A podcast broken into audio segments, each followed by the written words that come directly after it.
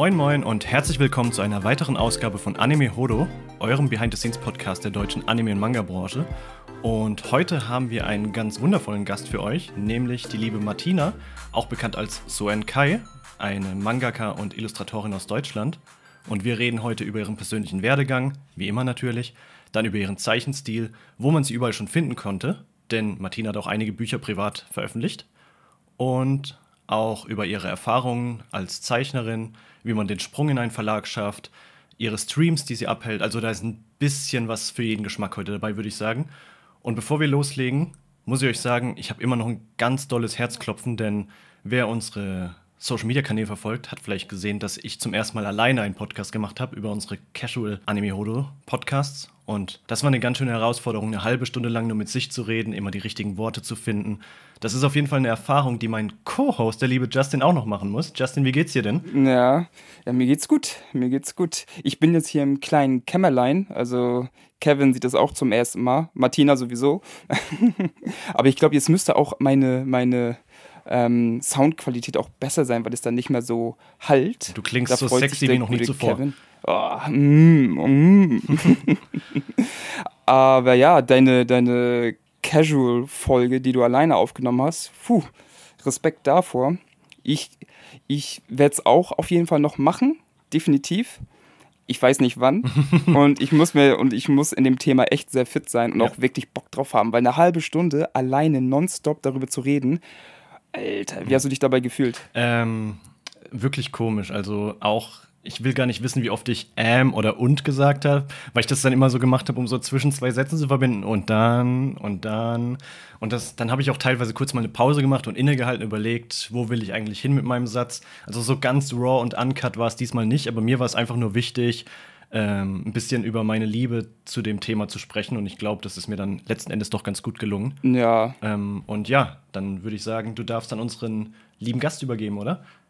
Ja, weil glücklicherweise, der Puha, müssen wir dieses Mal nicht alleine reden. Ja. Du nicht, ich nicht, denn wir haben einen super tollen, interessanten Gast am Start, wie du schon ähm, in der Einleitung meintest. Soen Kai. Hallo. Sollen wir Soen Kai oder Martina? Was ist dir am liebsten? Das ist mir tatsächlich einerlei. Also ihr könnt mich sowohl Soen Kai als auch Martina nennen. Okay, ich glaube, ich, glaub, ich werde switchen. Damit macht es okay. ein bisschen spannend. ja, damit die Leute denken, dass mehr Leute da sind. Ja, eben. Wie geht's dir? Ach ja, ganz gut. Muss, ne? ja. Wo, eine Frage, wie ist das Wetter bei dir? Woher kommst du? Ich komme aus Duisburg, also nicht gebürtig. Ich bin hier mhm. hingezogen und wir haben gerade strahlendsten Sonnenschein. Ach, das, das, das freut mich, weil Kevin und ich, wir sind Berliner, zugezogene mhm. Berliner. Mhm. Und das Wetter ist ja auch fantastisch. Ja, fantastisch, echt. Wirklich fantastisch. Ja. Und ich hoffe, dieses Wetter ist auch auf der ganzen Welt, weil ich will einfach, dass alle Menschen so fantastisches Wetter haben wie wir hier in Berlin oder heute auch in Duisburg ja, ich hoffe auch, dass die Japaner gutes Wetter haben, weil jetzt müsste das doch anfangen langsam, diese, diese Sommerzeit. Ne? Du diese meinst diesen 45-Grad-Terrorismus bei 90% Luftfeuchtigkeit? ja, eben. Immerhin haben die Japaner jetzt gerade Golden Week, das heißt, schönes Wetter wäre eigentlich angebracht ja. für die eine Woche frei, die sie jetzt gerade alle haben. Ja, Golden Week ist auch so etwas, was man mit Japan halt verbindet. Ne? Immer wenn ich Golden Week höre, ist das so, ah, das ist Japan. Martina, wie sieht es denn bei dir aus? Was, was verbindest du denn mit Japan? Ich verbinde vor allen Dingen, glaube ich, ähm, also natürlich teilweise die Kultur mit Japan, ähm, aber halt viel auch einfach die, die, die Geisterwelt und die Götterwelt, weil das halt so eine ganz andere Sache ist als bei uns natürlich, ne? Und ich finde das halt super, super spannend was die alles für verschiedene Naturgeister haben und wie die damit umgehen und so weiter. Und das ist halt auch immer noch in der Gegenwart irgendwo präsent ist. Was ich meine, wir haben ja auch unseren Gott, also ne, in Anführungszeichen, mhm. äh, mit Kirche und bla, was ist jetzt nicht so präsent, weil selbst viele Leute, die in die Kirche gehen, gehen dann nur hin, weil ja, ist halt so, ne? Tradition. Also, Tradition, genau. Ja. Genau. Und in Japan hat man halt auch viel so ein, so ein, so ein, so ein Aberglauben irgendwo, der aber sich sich stetig weiter durch die, durch die Gesellschaft zieht und irgendwie immer noch mit eingebunden wird. Ich finde das total spannend. Ja. oh, ich mag die Antwort richtig gerne. Das ist wieder eine neue Antwort, weil mhm, ähm, diese Frage, diese Frage stellen wir wirklich allen Gästen. Und zu Beginn hat man halt immer ja Anime, Manga, Essen. Shoutout an Vincent. unser erster Gast, der hat direkt Rahmen genannt. Aber jetzt deine Antwort ist echt was Neues. Ja. Und ich war so, stimmt, ja, Japan verbindet man echt so mit diesem Spirituellen, mit Yokai. Mhm. Ähm, das spielt halt wieder in diese Dualität rein. Ne? Was ist ja. Japan? Japan ist auf der einen Seite sehr technisch, fortschrittlich, also denkt man auf jeden Fall. Ähm, mhm. Ähm, Roboter etc. Aber auf der anderen Seite halt auch ähm, Naturgeister, Yokai etc. Krass. Ich finde auch gerade bei dem Geisterthema sehr, sehr spannend, wie vielfältig das zum Einsatz kommt. Also du hast es zum einen in den Tempeln, du hast es in den Familienschreinen, du hast es auf eine spirituelle, wie du schon sagtest, Art und Weise, dann hast du es aber auch komplett tief verankert in der äh, Popkultur, wo es aber Teil mhm. von Horrorfilmen ist, wo Yokai irgendwelche Splatter-Dämonen sein können, die dann über die Menschen herfallen, wo es aber auch wie in Yokai Watch total süß und kindgerecht in einem Anime sein kann. Also das ist ein riesen, riesengroßer Part und äh, wie du schon sagtest, ganz krass, dass das eigentlich bisher noch niemand so explizit erwähnt hat, wie du das jetzt getan hast. Wie kommt es denn, dass es bei dir so ein präsentes Thema ist? Hast du das auch selbst schon ähm, in Geschichten von dir verarbeitet? Äh, in Geschichten selber noch nicht wirklich, ähm, weil ich, ich sehe mich selber nicht als, als ähm, wissend genug, um, um da tatsächlich das benutzen zu können und zu dürfen. Ähm, irgendwo, ich würde es wahrscheinlich, wenn dann, abwandeln weil ich halt, ich bin halt kein Japaner, ich bin damit nicht aufgewachsen. Ich finde es zwar wahnsinnig interessant, aber es ist jetzt auch nicht so, als wenn ich da ähm, äh, Tage, Wochen, Monate lange Recherche betrieben hätte, ähm, dass ich denke, dass ich das benutzen kann und halt dem auch irgendwo ähm, seinen den richtigen Platz geben könnte, beziehungsweise eben es halt auch richtig darstellen könnte. Deswegen habe ich es jetzt noch nicht benutzt, aber ich schaue es mir gerne an. in anderen Medien oder eben auch in Mangas und in, in Spielen, in Filmen und so weiter. Also die aktuellste ähm, spannende Art und Weise, wie das Thema Yokai aufgegriffen wird, muss ich schon sagen, ist in dem Manga Dan Da Dan. Oh Hast, ja. Sagt ihr dir was, Martina? Nee, tatsächlich nicht.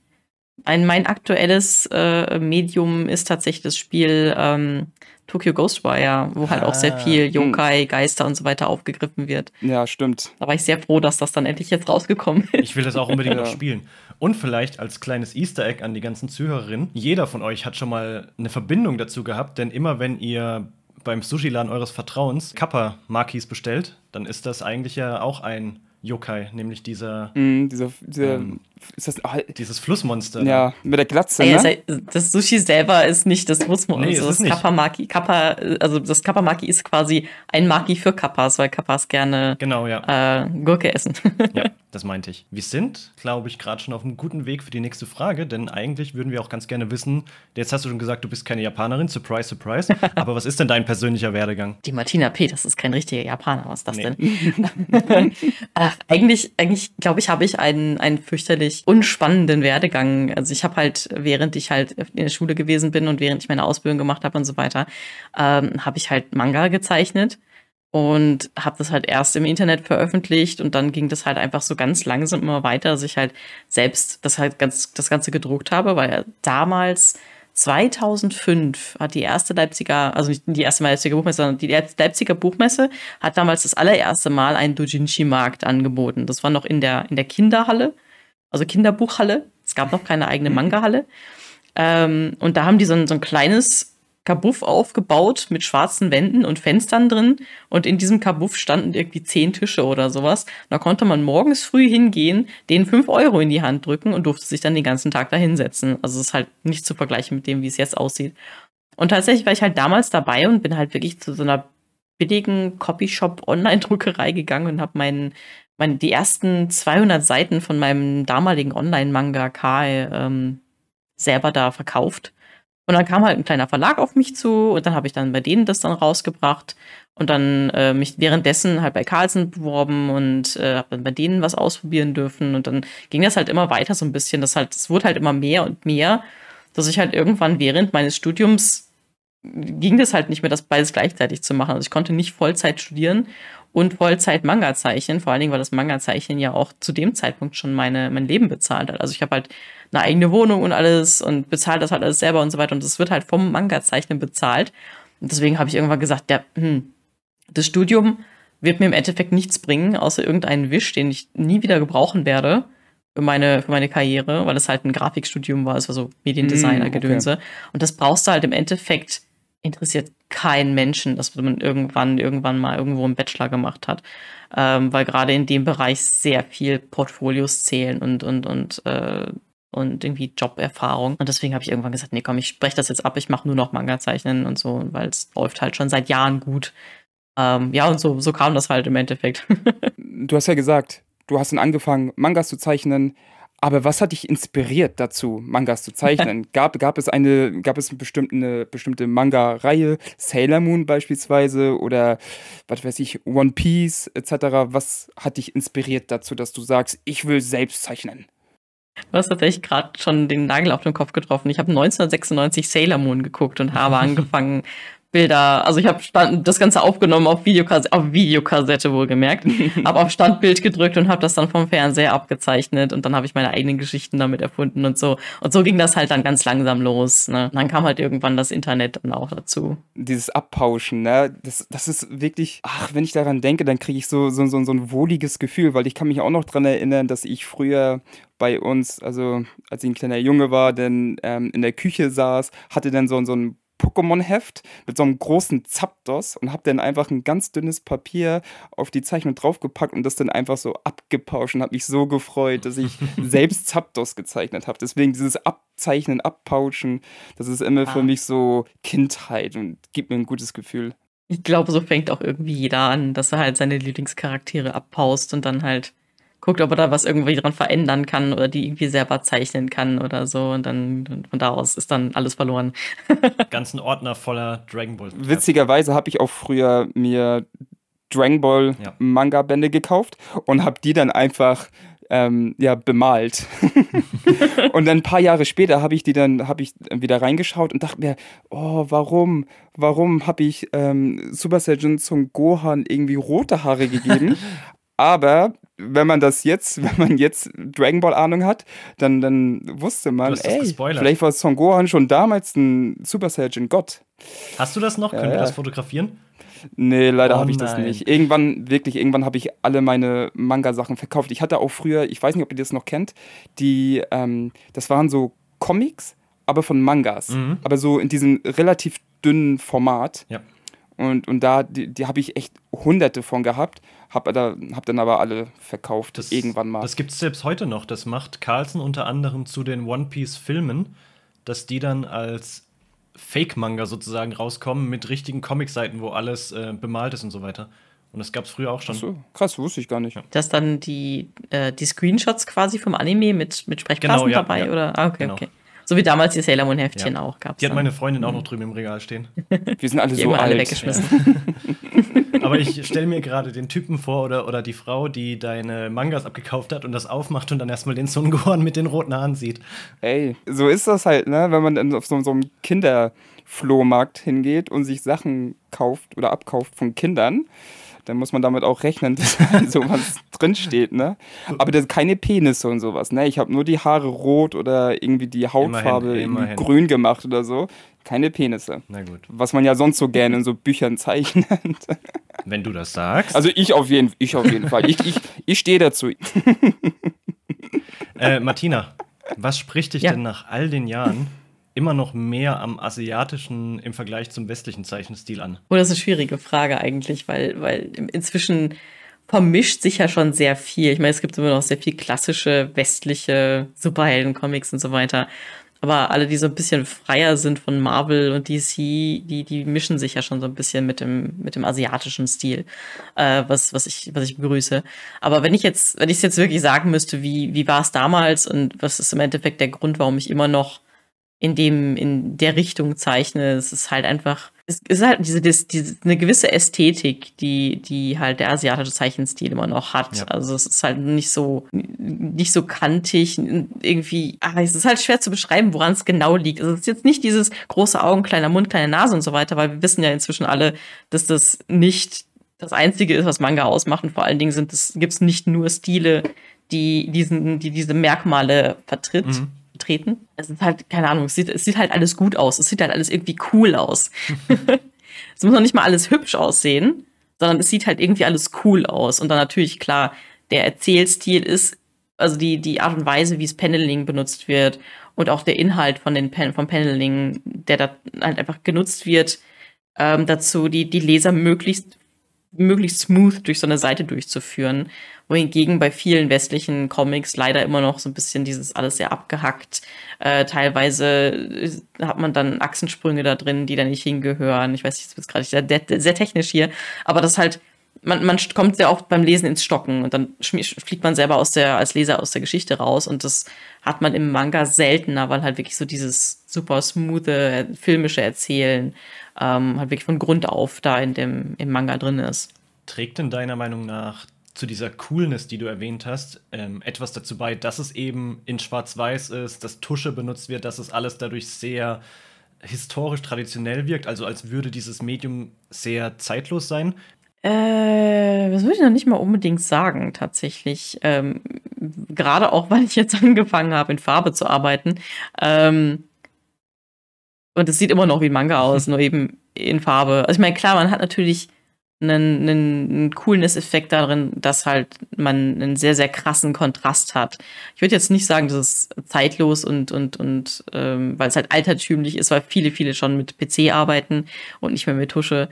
Ähm, ich würde sagen, dann, dann wird es eher am Kontrast liegen und nicht am, am kulturellen Aspekt oder so sondern dass es halt einfach sehr, sehr klar zu lesen ist. Ja. Und manchmal halt auch sehr, sehr stark überzeichnet ist. oh ja. Ich glaube, im, im, amerikanischen Comic ist es weniger ein Stilmittel als halt ein, ein Upsi, wenn mal was überzeichnet wurde. Ja. Und im, im Manga wird es halt sehr oft, äh, oder auch im Anime wird es halt sehr oft benutzt als Stilmittel. Wenn man jetzt nicht an, an so Filme, an Anime-Filme denkt, wie Promare zum Beispiel. Ich weiß nicht, ob ihr den schon gesehen habt. Noch nicht, nee. Aber der ist ein Feuerwerk an vollkommen ridiculously überzeichneten Sachen teilweise. Oder JoJo's Bizarre Adventure. Ja, ähm, ist auch ein gutes Beispiel dafür. Da, ist, da sieht man halt wirklich, es wird als Stilmittel benutzt. Das ist kein, kein, Aus, kein Versehen. An unsere Zuhörer, wir haben Martina nicht gesagt, dass sie Jojo nennen soll. Ne? Also nur damit ihr Bescheid, Bescheid wisst, weil Martina wirklich auf irgendeine Art und Weise wirklich in, ich glaube, in jeder Folge wurde jetzt Jojo's Bizarre Adventure genannt. Von, meistens von uns, aber halt auch öfter mal von den Gästen. Und ich glaube, viele, viele Zuhörer denken, ach, die Jojo-Leute. Aber deswegen halten wir uns jetzt zurück. Aber ich, du hast Jojo muss, genannt. Äh? Ich muss sagen, ich habe Jojo's Bizarre Adventure nicht gelesen und auch nicht den Anime geschaut. Aber ich weiß genug davon und auch von dem, von der, von den visuellen äh, Eigenheiten, dass ich es halt eben aufzählen muss. Mhm. wie gut, dass niemand sehen kann, wie wir uns hier mit den Millionenbündeln von Araki Luft zufächern. Wir bauen das immer nur so ganz unterschwellig ein, das ist keine Werbung. Vielen Dank an dieser Stelle an unseren Sponsor. oh, oh. Oh, nein, habe ich jetzt den, den Zencast gekillt. Ja. Guck mal, das, das, war, das war das automatische ähm, ja. Herausfiltern von Werbung. Ja, genau. Das war der Werbefilter. ah, okay. Das müssen wir nicht mal schneiden. Nee, das lassen wir ja. drin. Aber was ich dich noch fragen wollte, wir haben jetzt vom westlichen Zeichenstil und asiatischen Zeichenstil gesprochen. Wer sind denn so aus diesen beiden Kategorien so deine Favorites? Wer, wer inspiriert dich da? Also im asiatischen würde ich jetzt einmal mal behaupten, Naoko Takeuchi oder war das nur oh, früher oder jetzt immer noch? Das war nur früher, das okay. war nur früher. Also da bin ich, glaube ich, wenn man sich meinen Stil anguckt, auch mhm. sehr weit inzwischen von entfernt. Aber das ist aber, das ist wieder so eine Sache, weißt du, es gibt viele Leute, die haben so diesen einen Zeichner, den sie total geil finden und dem sie halt irgendwo nacheifern oder sich von dem inspirieren lassen. Und ich konnte das leider irgendwie nie nachvollziehen, weil ich ständig was Neues sehe, was mich wieder inspiriert und wo ich sage, boah, das ist geil, äh, das probiere ich mal aus oder so. Und deswegen kann ich gar nicht sagen, ich habe so diese eine Person, sondern ich gucke halt mir ganz viele Sachen an. Ich bin einer von den, von den Leuten, die halt auch immer noch unheimlich viel Mangas liest, viele Webcomics liest, viel Animes schaut und so weiter. Dass ich halt, halt auch eben auch viel, viele Einflüsse sehe und viele Einflüsse äh, aufnehme, dass ich halt, ich, ich habe keinen, den einen Zeichner oder so, den ich, den ich super toll finde. Deswegen habe ich bei der, bei der Frage immer das Problem, ich so, ja, keine Ahnung. Mhm. Nein, kann ich voll nachvollziehen. Also wie gesagt, wenn man, wenn man auch viel konsumiert, dann stolpert man auch wirklich über viele sehr, sehr, sehr gute Sachen halt, ne? Und die auf ihre eigene Art und Weise halt sehr gut sind. Also ein hm. Jojo ist halt auf eine andere Weise gut als jetzt ein Hunter Hunter hm. beispielsweise. Ja. Aber ja. die sind beide echt Top-Tier, meiner Meinung nach.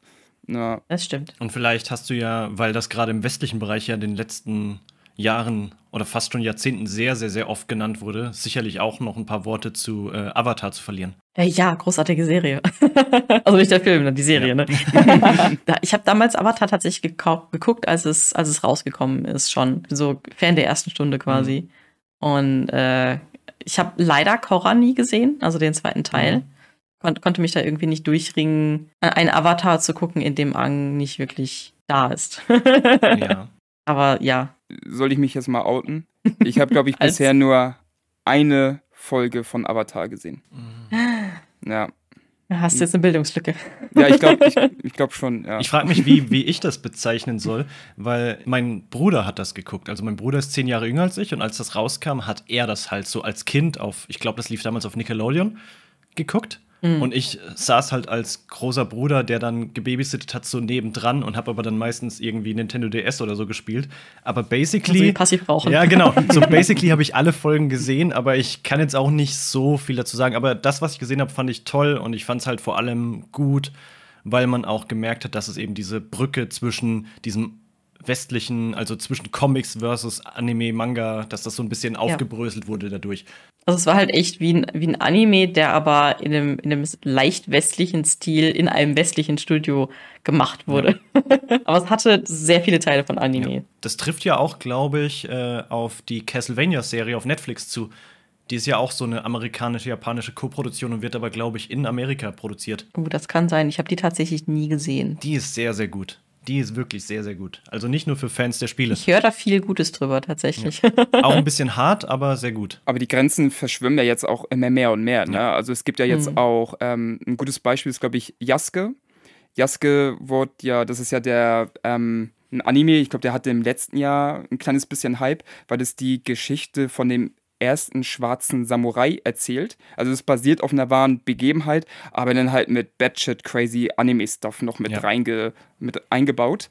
Und da ist quasi das Mastermind dahinter ist ein Amerikaner, aber er hat es in Zusammenarbeit mit Mappa produziert. Mhm. Ja, also, und da, da merkt man halt diese Fusion aus so diesem amerikanischen Stil, aber mit, ähm, ja, mit japanischen Produktionsstudios, also ja. Animationsstudios. Aber bevor wir hier jetzt zu doll ins Schwafeln geraten, würde ich ganz gerne noch mal einen Punkt aufgreifen, den du vorhin erwähnt hast, der nämlich, glaube ich, äh, ganz spannend ist. Du hast gesagt, dass du unglücklicherweise noch mit deinen ersten Doshinjis in der Kinderbuchabteilung vom, von der LBM gelandet bist. Äh, nicht unglücklicherweise. Äh, äh, ich bin nur da gewesen, weil es in der Halle war. Weil auch Carlsen Manga damals in der Halle gewesen ah, ist. Ah, okay. Ja, aber ich meine, in den Doshinjis findet man ja auch diverse Sachen, die jetzt nicht so kinderbuchtauglich Kinderbuchfreundlich sind. ist. Ja. ja, klar, wobei äh, damals eher weniger. Ah, okay. Wir waren alle noch jung und, und naiv und unbescholten. Unbescholten? Sagt man das so? Unschuldig. Nein, aber ich meine, das, das war ja 2005. Hm. Das ist ja jetzt Ewigkeiten her. Das ist ja 17 Jahre jetzt schon ja. her. Aber du hast ähm, auf jeden Fall erwähnt, dass du dann eben auch angefangen hast, mit den ersten Verlagen, kleineren Verlagen und auch noch Carlsen zusammenzuarbeiten. Vielleicht kannst mhm. du ja den Zuhörern und Zuhörerinnen mal erzählen, wo man dich überall finden kann. Oh, äh, äh, online jetzt? Also online, online und offline, würde genau. ich auch mal sagen. Äh, also online halt bin ich größtenteils auf Twitter unterwegs eigentlich, als halt so ein Kai, also mit Unterstrich dazwischen, zwischen dem Soen und dem Kai. Instagram habe ich auch, aber ich, da vergesse ich genauso oft zu posten wie auf TikTok. Also ich habe eigentlich überall einen Account, aber meistens bin ich auf, äh, auf, auf, Twitter unterwegs, weil alles andere ist irgendwie so, ups, ich habe schon wieder vergessen, was zu posten. Ähm, und halt natürlich auf Webtoons und Tapas. Das sind halt zwei große internationale Plattformen, auf denen man Comics hochladen kann. Ähm, da bin ich halt sehr aktiv. Da gibt es auch jede Seite, äh, jede Woche eine neue Seite von mir aktuell. Und ähm, ich habe einen YouTube-Kanal, der aber auch sehr sporadisch bespielt wird. Ich will damit immer wieder mitmachen, aber der Tag hat leider zu wenig Stunden. Ähm, ich habe auch einen äh, Twitch-Account, ähm, der ist allerdings gerade im Urlaub. Da muss ich noch ein bisschen mir Sachen äh, zurechtlegen, ein bisschen was ausklamüsern, wie ich das weiterhin gestalten möchte, weil so wie es wie es vor, also wie es bisher gewesen ist, ähm, ist es halt nicht ganz tragbar für mich. Mhm. Und, und äh, deswegen muss ich da noch ein bisschen rumwursteln. Aber er ist da, er wird auch irgendwann nochmal wieder benutzt. ähm, ja. Facebook benutzt, glaube ich, kein Mensch mehr. Ja, es ist halt so. Ich glaube, ich glaube, wenn man, wenn man mich verfolgen möchte, dann, dann ist man, glaube ich, am, auf Twitter am besten, am besten unterwegs. Entweder ja. das oder Patreon halt. Wenn man so ein bisschen mehr Juicy Yaoi haben will, dann, dann folgt man mir auf Patreon. Ja, wir werden auch die, die Handles auch in die Beschreibung packen, ja. damit die ah, ja, Zuhörer direkt draufkommen. Mit einem Klick. Mit einem Klick. Aber ich glaube, ganz spannend ist da auch die Frage noch zusätzlich, bei welchen Verlagen du bisher untergekommen bist. So.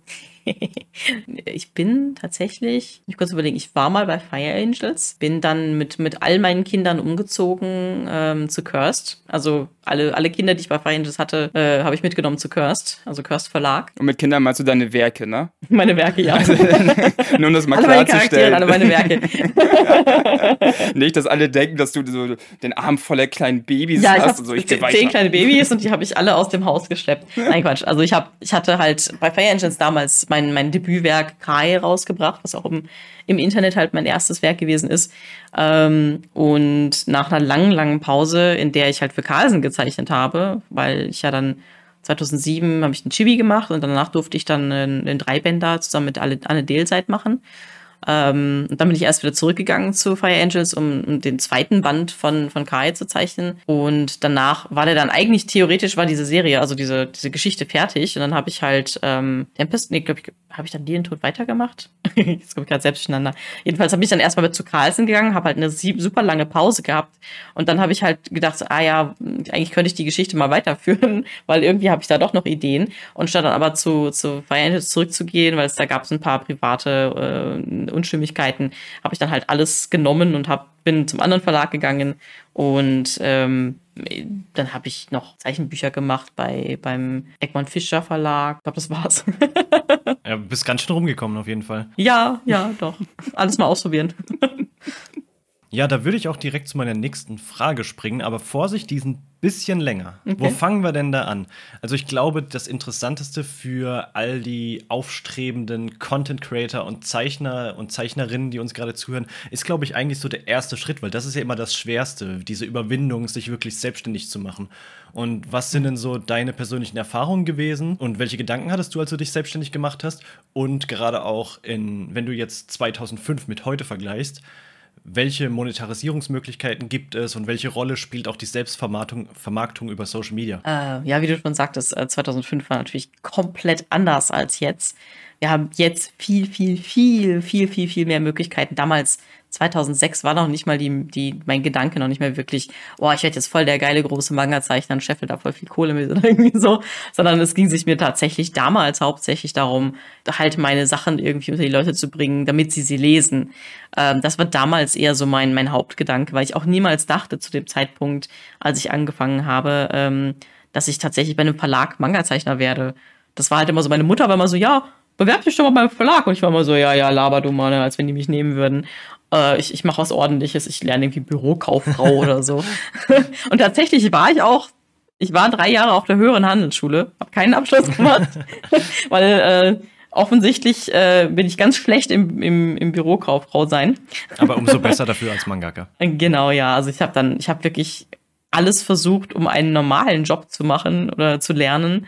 Habe auch eine Ausbildung gemacht zur gestaltungstechnischen Assistentin, was jetzt schon wieder mehr in meine Richtung ging.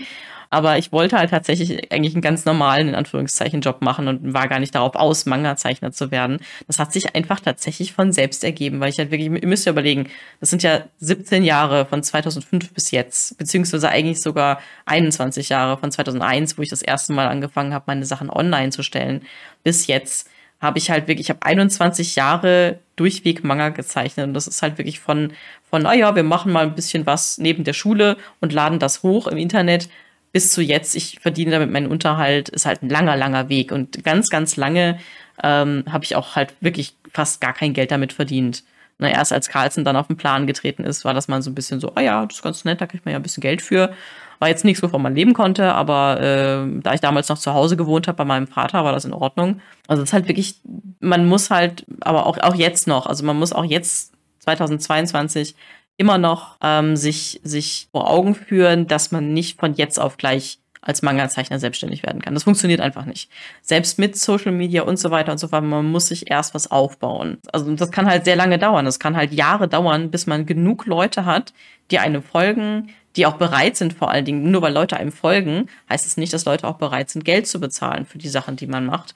Ne? Das heißt also, man muss da ein bisschen, ein bisschen gucken, ähm, dass man sich halt, ja, sein, sein, seine eigene Marke aufbaut, bevor man sagt, okay, jetzt schmeiße ich alles andere hin und mache mich selbstständig. Ich meine, Anmelden, Papierkram und so weiter beim Finanzamt, sobald man Geld verdient, äh, muss man sowieso als Selbstständiger, das ist, ist klar, da muss man sich damit auseinandersetzen.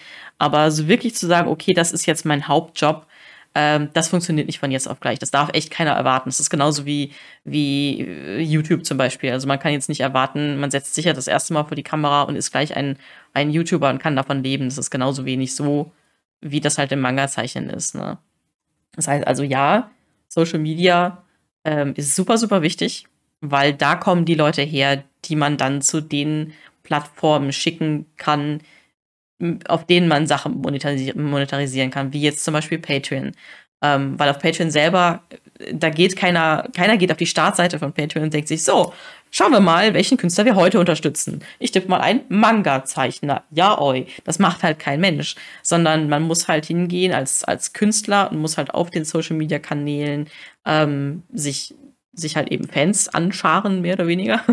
Und dann kann man sagen, hey Leute, äh, ich habe ein Patreon, wollt ihr nicht dahin? Also da gibt's das und das und das und wer daran interessiert ist, der kann da jetzt hingehen und da muss man da auch dranbleiben und das immer und immer wieder den Leuten, auch den neuen Followern in, in Erinnerung gerufen, hey, da gibt's auch noch eine Möglichkeit, mehr zu bekommen für ein bisschen Geld. Solche Sachen halt oder eben Webtoons, ne, das, da muss man regelmäßig hochladen, damit die Leute regelmäßig lesen damit man halt ähm, durch die Klickzahlen sein Geld bekommt. Also es gibt halt ganz viele verschiedene Modelle, mit denen man auf verschiedenste Art und Weise Geld verdienen kann. Ähm, und da muss man halt gucken, was für einen selber passt, weil was ich halt gemacht habe, wie ich habe immer, ich bin überall auf Social Media, auf jedem, auf jeder Plattform irgendwie vertreten und habe einen Account. Aber ich könnte niemals all diese Plattformen gleichzeitig bespielen, weil dann hätte ich keine Zeit mehr, um Manga zu zeichnen. Das heißt also, es, es macht eigentlich mehr Sinn, sich auf wenige Plattformen zu konzentrieren ähm, und da halt eben seine, seine Fanbase quasi aufzubauen, und wie gesagt, dann kann man halt hingehen und gucken, dass man die irgendwie irgendwo hinschickt oder sagt, hey, ich habe ein Buch rausgebracht, stellt mal vor oder irgendwie sowas in der Art Kickstarter-Kampagnen, solche Sachen halt. Ähm, und es ist auch tatsächlich Verlagen sehr lieb, wenn Zeichner schon mit einer Fanbase ankommen, weil sie dann sicher sein können, dass zumindest der erste Band vom Verlag von einem Großteil dieser Fanbase gekauft wird, weil es halt von ihrem Lieblingskünstler ist. Du hast jetzt so viel Spannendes gesagt. Ich habe so viele Fragen. Ich weiß, ich weiß gar nicht, wo ich da anfangen soll. Ähm, Sorry. Nein, nein, alles, das ist ja super. Das ist ja wirklich super. Deswegen, ähm, du meintest, dass deine Mutter dich motiviert hat, dass du dich mal bei einem Verlag bewirbst. Mhm. Aber dann meintest du, nee, du willst lieber einen ganz normalen Job machen. Das finde ich ja echt sauspannend.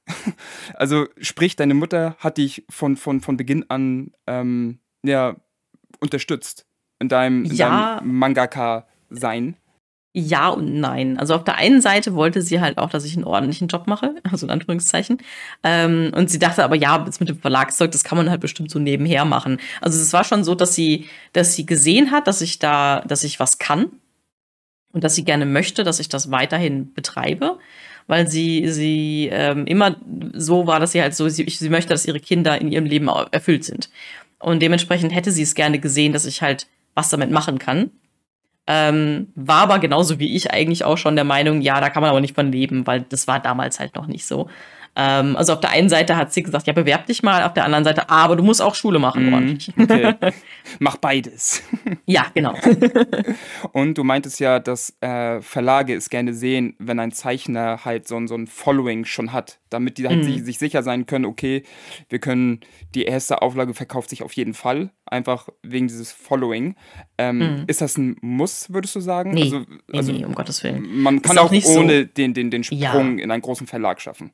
Ja, ja, auf jeden Fall. Also es ist jetzt auch nicht so, als wenn ein Verlag das schon mal zu mir gesagt hätte, so nach dem, also wirklich wortwörtlich gesagt hätte, ja, äh, wir finden das voll toll, wenn die Zeichner vorher schon ihre, ihre Leute mitbringen, äh, ansonsten nehmen wir die nicht oder irgendwie sowas. Also natürlich ist es halt so ein, das in Gesprächsverläufen, wenn man mal drüber redet, dann ist das auf jeden Fall klar, dass Verlage das toll finden, natürlich, weil es wäre auch unsinnig, wenn nicht. Aber es ist um Gottes Willen kein, kein, äh, es ist weder ein Garant noch ein Muss um halt beim Verlag anzukommen. Weil selbst wenn man kein Following hat, ähm, aber total geil zeichnet oder voll die tolle Idee, voll die tolle Story-Idee hat, ähm, dann, dann wird der Verlag einen wahrscheinlich trotzdem nehmen, weil ähm, dann, dann helfen die, die einem halt äh, dieses Following aufzubauen. Also die müssen halt nur einfach mehr, mehr Arbeit leisten, dann um halt eben diese, diese, diese Kirsche, die man normalerweise mitbringt, auf, der, auf dem Sahnehäubchen dann auszugleichen. Mm, und wenn, guck mal, beispielsweise, ich bin ein Zeichner. Ich bin online zu finden, veröffentliche meine Pages auf Webtoon, bin dann, ähm, bin dann auch auf Twitter aktiv, äh, Twitch, zeichne dort etc. Aber ich habe jetzt Bock bei einem, beim Carlsen halt ähm, mein Werk rauszubringen. Wie, wie, wie kann das passieren? Also man bewirbt sich selbst oder mhm. kommen die eher auf einen zu und wie passiert das? Melden die sich denn über Twitter oder äh, braucht man halt eine, eine Website, quasi so eine Online-Visitenkarte und dann sehen die, ah, okay, das ist die Business-Mail und dann schreiben wir einfach eine Mail hin. Also wie, wie passiert das, dass man dort ähm, unter Vertrag genommen wird? Also gleich vorweg, äh, Verlage kommen seltenst auf Zeichner zu. Also man muss sich selbst bewerben. Ähm, es kann mal sein, dass wenn man auf, auf Messen ist, jetzt gerade Dokumi und so weiter, eine wahnsinnig große Zeichnermeile, dass ähm, Leute, die, die was zu sagen haben im Verlag, rumlaufen und sich Sachen anschauen, sich auch Bücher kaufen. Also der Joachim Kaps macht das gerne, der Kai Steffen Schwarz von Carlsen macht das gerne, dass die halt eben in der Zeichnermeile rumlaufen während Conventions und ähm, halt sich Bücher oder Visitenkarten oder Bilder oder sowas von vielversprechenden Zeichnern holen. Ähm, sie reden dann eventuell mit den Zeichnern auch, ob sie eventuell Interesse hätten äh, einer Verlagsveröffentlichung, aber es ist jetzt nicht so, dass Verlage sich tatsächlich eine Business-Mail oder sowas von einem, von einem Zeichner raussuchen und den halt übers, Internet, also weil sie Sachen im Internet gesehen haben, übers Internet dann halt rein anschreiben. Also das ist, das ist äh, unheard of, also es ist noch nie passiert und ich glaube auch nicht, dass die Verlage, weil die Leute, die in den Verlagen sitzen, die haben tatsächlich Besseres zu tun ähm, in dieser Arbeitszeit, als das Internet zu durchkämmen nach neuen, ähm, neuen Talenten. Vor allen Dingen, wenn man bedenkt, dass die halt einfach mass massenweise Bewerbungen bekommen. Und das ist eben das, was man machen muss. Wenn man wirklich beim, wenn man sagt, ich bin Zeichner, ich würde voll gerne jetzt bei einem, beim Verlag wie Carlsen oder so rauskommen, ähm, dann geht man hin, schaut erstmal auf der Seite nach. Die meisten Verlage haben irgendwo auf der Seite ein, äh, wie werde ich eigentlich Mangaka bei euch? Äh, sowas, so, wo ich halt draufstehen äh, haben, wo man hin, wo man es hinschicken soll. Meistens inzwischen alles per E-Mail, weil äh, ich, erinnere mich daran, früher, als ich mich noch beworben habe, wurde alles per Post geschickt. Das ah. heißt also, man hat wirklich Konzepte per Post eingeschickt. Und ich erinnere mich daran, wie mein damaliger Redakteur wirklich zwischen Bergen an Bewerbungsmappen saß. Also es wird ohne Scheiß. Der, der, hatte die, der saß auf seinem Stuhl und hatte wirklich bestimmt sechs oder sieben Berge an Bewerbungsmappen um sich stehen, die so hoch waren wie seine, wie seine Schultern. Krass, ja. Also das, das um, um, mal ungefähr die Masse an Bewerbungen, äh, wahrscheinlich ist es nicht mehr ganz so viel wie damals, weil damals war so richtiger extremer Hype, sich beim Verlag zu bewerben. Aber es wird immer noch genug sein, dass sie halt äh, keine Notwendigkeit haben, im Internet rumzukämmen ähm, nach irgendwelchen Talenten. Also man, man geht wirklich hin, schaut nach, okay, was wollen die von mir haben? Ähm, und dann schickt man halt eine Mail ab. Man kann auch oder sollte auch, also ich bin der Meinung, man sollte vorher mal äh, auf einer Messe zur Mappensichtung gegangen sein. Also viele große Verlage vor allen Dingen bieten Mappensichtungen an. Ähm, da muss dann noch kein fertiger Manga drin sein oder irgendwie ein Konzept stehen, sondern es ist wirklich erstmal nur ein, äh, ein paar Manga-Seiten gezeichnet haben, um zu zeigen, wie sieht es aus, wenn, wenn ich Manga zeichne, ein paar Illustrationen, Skizzen und die halt eben hinbringen, auch nicht mehr als 30 Sachen, sonst dauert das ewig. Und dann halt ähm, geht man halt zu bestimmten Uhrzeiten, geht man da hin und zeigt halt dann entweder nur Redakteur oder halt auch, auch hier wieder macht auch der Kai Steffen Schwarz bei Carlsen das, das ist der Bereichsleiter von, vom Manga-Team, ähm, schaut sich das Ganze dann halt an, da kann man sich Tipp Tipps abholen, was man besser machen kann oder ähm, halt, ja, vielleicht ist man auch schon so weit, dann wird dann halt eine Visitenkarte rausgegeben, dass man halt nicht an eine offizielle, hier Bewerbe, die ich hier E-Mail-Adresse schreibt, sondern direkt an diesen Redakteur ähm, dass es halt nicht verloren geht irgendwo. Ähm, also da ist dann schon Interesse angemeldet. Und dann geht man halt hin und erstellt ein Konzept. Das heißt also, man kann nicht einfach irgendwelche Bilder zusammenwerfen und die halt per Mail hinschicken und sagt, hier, wollt ihr mich als Zeichner haben? Sondern ähm, man, man muss halt ein Konzept schreiben oder halt auch ein Pitch, wie, wie man es halt im, im, aus Fernsehserien kennt.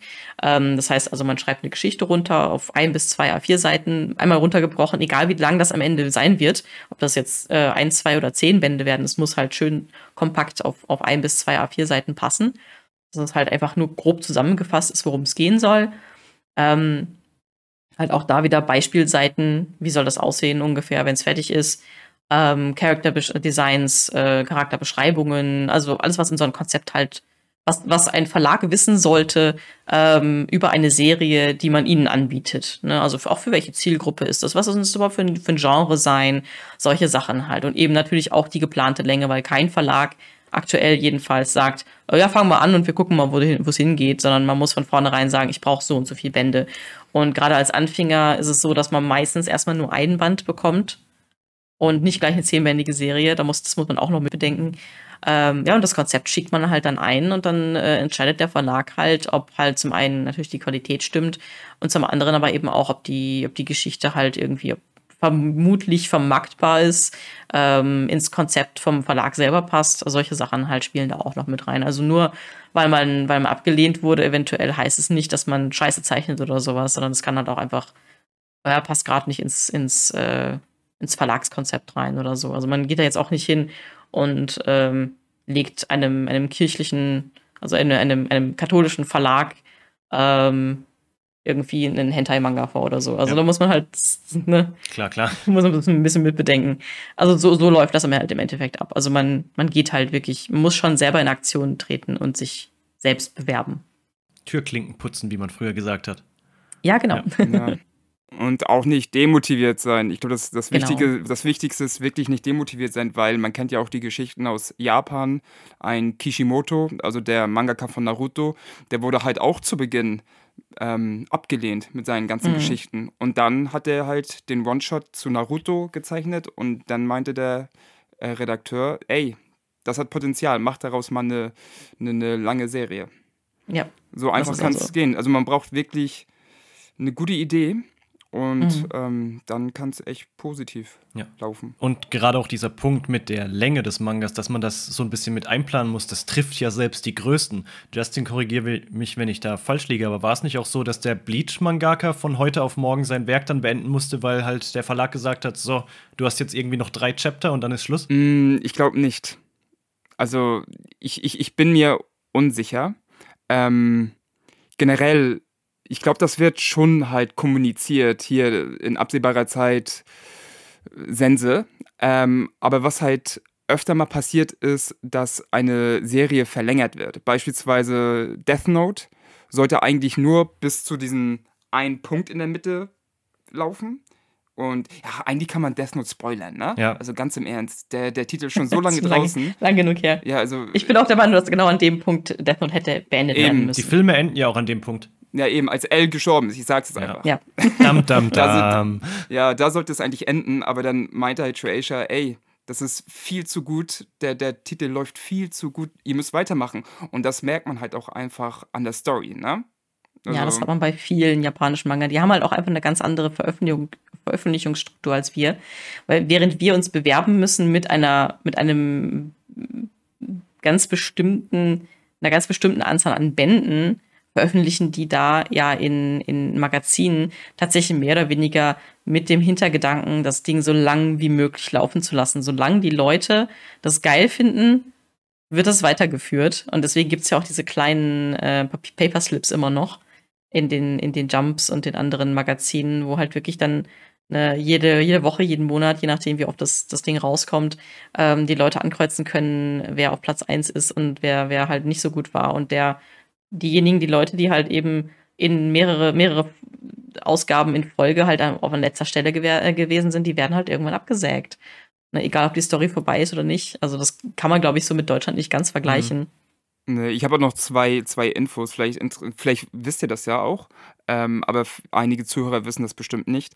Und zwar ein Detektiv Conan, ähm, der hat ja übertrieben viele Kapitel, über 1000. Ja. Ähm, aber eigentlich war die Geschichte viel, viel, viel kürzer angedacht. Also wirklich viel, viel kürzer. Also ich glaube, soweit ich mich erinnern kann, meinte der Mangaka, dass in den ersten 30 Anime-Folgen, also ich würde sagen die ersten 50 Kapitel, wurde schon der Big Bad Guy von ähm, Detective Conan schon mal vorgestellt. Oder auf jeden Fall konnte man den sehen oder man konnte den, der wurde irgendwie genannt. Und ich glaube jetzt echt 800, 900 Folgen später oder Kapitel später wurde der halt jetzt revealed. Ja. Und ein weiterer mhm. Punkt ist halt auch One Piece. Ja, One Piece. One Piece mit den 1015 ähm, Folgen und über 1000 Kapiteln. Da war das auch erst nur, dass Ruffy gegen die vier Kaiser kämpfen sollte. Gar, es gab früher, also oder hatte keine Pläne für die sieben Samurai und auch nicht für die Supernova. Die kamen erst später dazu. Eigentlich waren die, die, die bösen Piraten oder die, die Boss-Piraten halt eigentlich nur die Kaiser. Aber weil das halt dann erfolgreich wurde, kam dann Sehr noch die Idee mit den sieben Samurai und dann mit den Supernova und deswegen ist das jetzt halt dieses Epos, was es halt dann auch geworden ist, ne? Ja. So und einfach kein Ende in Sicht. und so schnell. Doch, ja, ein Ende ist jetzt in Sicht. solange es gut erzählt ist, ja. ist das ja auch eigentlich vollkommen in Ordnung, halt so ein Ding lang zu ziehen. Und es ist nur halt der, der absolute Ausnahmefall. Ich glaube, One Piece ist wirklich so ein extremer Ausnahmefall von einer Geschichte, die, die in Anführungszeichen künstlich am Leben erhalten wird, beziehungsweise verlängert wird oder wurde ähm, und trotzdem aber nicht an interessanter Geschichte verloren hat. Also wenn man jetzt zum Beispiel überlegt, wie, wie, wie wenig interessant Bleach am Ende gewesen ist. Also sowas halt, es hat echt, Bleach wurde auch ähm, künstlich in die Länge gezogen mit diesem Monster of the Week mäßigen Arcs, wo halt immer wieder ein neuer äh, Bösewicht, der noch stärker war, aufgetaucht ist. Und dann mussten die Charaktere noch mal stärker werden, um den dann zu besiegen. Und dann waren, hatten sie den dann fertig gemacht und dann, dann kam wieder ein neuer Boss, der wieder stärker war. Und es ging halt immer weiter. Und irgendwann fiel den Leuten das dann auf und die waren halt auch so, boah, nee. Aber bei Dragon Ball funktioniert das doch auch seit 30 Jahren. Wollte ich gerade sagen, da, da, da lächelt Kevin schon, weil er direkt an Dragon Ball denken musste, weil Dragon Ball ist so sein Liebling. erzählt ist. Also ich meine, ja. One Piece ist ja theoretisch, theoretisch auch ein Monster of the Week Arc. Technisch, so, ne, wie du gerade sagtest, es gibt diese Kaiser, dann gab es die sieben Samurai, dann gab es im Endeffekt auch immer wieder einen, einen Gegner, der noch mal stärker war und die Truppe musste sich was, muss sich was überlegen, wie sie gegen den ankommt. Aber es ist halt anders oder besser erzählt. Also man muss halt, ne, man, man kann nicht sagen, es ist ein Erfolgskonzept oder es ist kein Erfolgskonzept, das so zu machen. Man muss es halt gut machen. Aber du hast halt eine extrem hohe Fallhürde, weil selbst als Fan fragt man sich dann bei sowas wie Dragon Ball immer, der neue Superbösewicht, der jetzt aufgetaucht ist, was hat er denn die all die Monate und Jahre davor gemacht? Er saß dann irgendwo und dachte, hm, ich warte mal, bis meine Stunde geschlagen hat. Also du mhm. hast halt immer so ein bisschen so eine so erzählerische Lücken in sowas. Auch bei One Piece, ich äh, lese es ja gerade zum ersten Mal, bin jetzt ähm, im Skype-Arc und da ist es ja noch gut erklärt, weil du dir dann denkst, okay, Enel, der sitzt halt oben in diesen Wolkeninseln und kriegt deswegen nicht mit, was unten so passiert. Aber irgendwann fangst du dich auch an zu fragen, wie kann es denn sein, dass auf jeder neuen Insel, wo sie hinfahren, automatisch wieder jemand noch stärkeres und noch stärkeres und noch stärkeres ist? Da hast du halt schon, hm, kannst du dich da schnell, glaube ich, in so eine Sackgasse reinschreiben und es auch langweilig für die mhm. Leser und Leserinnen machen. Mhm. Naja, da muss man halt extrem aufpassen als, als Autor. Ja, du hast schon ein paar Mal jetzt, machen wir mal einen ganz harten Cut hier, nachdem wir so schön ausgeholt haben, das äh, Zauberwort Twitch genannt, Justin ja auch. Und bei unserer Recherche ist uns aufgefallen, dass du auf Twitch jetzt mit einem äh, VTuber-Avatar streamst und früher auf mhm. YouTube aber noch ganz klassisch mit Facecam gestreamt hast. Hast du dir deinen VTuber-Avatar selbst designt und wie kam es denn überhaupt zu dem Schritt, dass du gesagt hast, okay, ich fange jetzt auch an mit VTubing? ähm, das war eigentlich eine ganz witzige Geschichte und hat tatsächlich mit diesem, diesem VTuber-Boom, den wir jetzt gerade erleben, überhaupt nichts zu tun. Ähm, ich habe schon, es war, also, das heißt, es ist ja noch gar nicht so lange her eigentlich. Also 2020 hat die Dokomi das allererste Mal ähm, eine Online-Convention gemacht. Mhm, genau. Das war ja, die, die wurde ja in im VR-Chat, das ist ähm, ein, ein, ein Programm selbst, beziehungsweise ein Spiel selbst, in Anführungszeichen, ähm, wurde die abgehalten. Und weil ich halt damals nicht irgendwie eine Kopie von irgendjemand anderem sein wollte, ähm, wollte ich halt meinen eigenen Avatar haben. Und deswegen habe ich mir halt dann die Programme dafür rausgesucht, die ich dafür brauchte und habe mir halt dann äh, meinen eigenen Avatar gebaut. Der sah noch anders aus als der, den ich jetzt gerade aktuell benutze ähm, weil er halt ein bisschen mehr an mir selber angelehnt war. Also halt äh, ähnlicher Haarschnitt, wie ich damals hatte. Ähm, weiße Haare, weil ich stehe halt auf weiße Haare. ähm, Und halt aber auch so tatsächlich darauf geachtet, dass die Muttermale, die ich im Gesicht habe, da sind, wo sie, wo sie hingehören. Also schon so ein bisschen an mir selbst angelehnt, nur in, in, in 300-fach verhübscht. Ähm, und das habe ich halt damals für die Dokumi benutzt, für diese Online-Dokumi. Und dann dachte ich mir so, boah, ist eigentlich schade, dass ich mir die ganze Arbeit gemacht habe und das dann jetzt nicht mehr benutze. Und habe halt rausgefunden, dass man das Ding halt auch für Streamen benutzen kann. Also habe ich damals tatsächlich schon, also so Sommer 2020, ähm, habe ich halt schon mal mit einem Avatar gestreamt. Ähm, damals war aber auch noch die Technik noch nicht so ganz so weit, dass halt dieser Avatar ähm, wirklich großartig meine, meine Emotionen widerspiegeln konnte oder irgendwie so, wie ich das halt jetzt theoretisch in, in der Lage wäre, ähm, mit neuer Technik und so. Mhm. Und deswegen bin ich dann halt wieder übergegangen zu, äh, zu Facecam, weil ich halt auch dachte, ja, die Leute wollen halt eher dann den Zeichner sehen, das finden die interessanter und so. Und deswegen habe ich halt ganz lange dann wieder mit Facecam gestreamt, auch auf, auf Twitch tatsächlich. Das sieht man natürlich jetzt nicht mehr, weil ich keine Videos äh, in meiner, in meiner äh, Video-on-Demand-Bibliothek auf Twitch habe. Ähm, warum ich jetzt wieder dazu übergegangen bin, einen Avatar zu benutzen, ist relativ easy erklärt. Zum einen habe ich diesen Avatar entworfen, nicht als Avatar, sondern einfach nur als, als Character Design. Ähm, dieses Character Design ist dann so gut angekommen bei meinen Fans und auch in meinem Discord-Server, die, den, die diesen Avatar dann auch gleich benannt haben. Weil die ist halt so süß, also so groß ist halt leider schon vergeben bei Genshin, also nennen wir sie halt Maltose, äh, kurz Mord.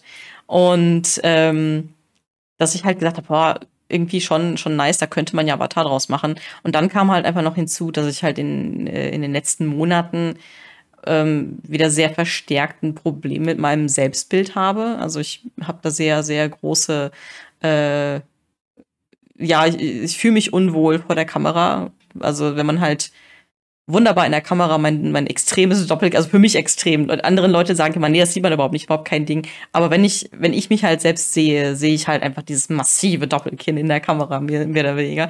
Und deswegen traue ich mich einfach nicht mehr, mich selbst aufzunehmen.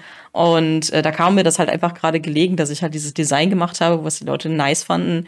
Ähm, und habe halt den dann wieder angefangen, mit, mit einem 3D-Avatar zu streamen und ich fühle mich da halt wesentlich wohler mit, wenn ich mich halt nicht selbst vor die Kamera setzen muss. Was ja auch das Wichtigste um ist. Halt mit mir selbst konfrontiert zu werden. Ja. Wir hatten ja auch in Staffel 1 eine VTuberin im Podcast hier und da haben wir das Thema eigentlich auch ganz schön auferschlossen, dass es so viele Möglichkeiten bietet, äh, wie man sich einfach beim Streamen wohlfühlen kann und jeder kann sich da so ausleben, wie er möchte. Deswegen ist das ja eigentlich ganz toll. Ich habe mir nämlich aber noch überlegt, weil es gibt einen Twitter-Account und ich habe im Vorfeld versucht, den nochmal zu recherchieren und ich finde ihn leider nicht mehr. Vielleicht ist die Idee auch gefloppt, aber ich fand sie eigentlich cool.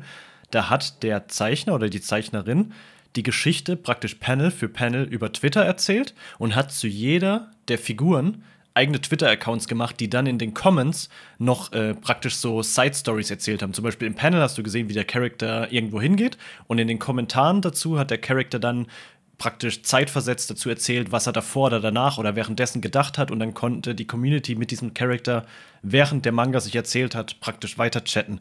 Und dann bin ich auf die Idee gekommen, wie cool wär's denn, wenn du mit einem VTubing-Avatar in die Rolle eines Charakters aus deinen Mangas schlüpfst und dem dann auch so mehr Background und mehr Hintergrund gibst. Also praktisch in deinen Streams ist es der gleiche Charakter wie in deinen Mangas, nur dass du dann halt parallel noch Geschichten dazu erzählst. Das Mhm. Fand ich eigentlich ziemlich nice als Idee. Das ist eine spannende Idee, aber ich, ich weiß nicht, dann, dann, man müsste dann tatsächlich ja diesen Charakter spielen. Mhm. Und dann hätte der Charakter dann deine eigene Stimme und das könnte halt es kommt halt drauf an, äh, ob das passend ist. Weil ich glaube jetzt zum Beispiel, dass ich würde definitiv ähm, einen meiner Hauptcharaktere, Inuri oder Adrian, könnte ich halt nicht sprechen. Mhm. Weil das sind halt zwei, zwei Männer. mm, ja. Und das wird dann wieder ein bisschen, da gibt es, glaube ich, dann so ein Disconnect äh, bei den Zuschauern, wenn es jetzt nicht halt ein, entweder ein Junge ist oder also ein jüngerer Junge ist oder, oder ein Mädchen, dann würde das, glaube ich, wieder schwierig werden für mich, den zu, weil ich bin halt kein Voice-Actor. Ne, deswegen mhm. äh, könnte das, glaube ich, schwierig werden.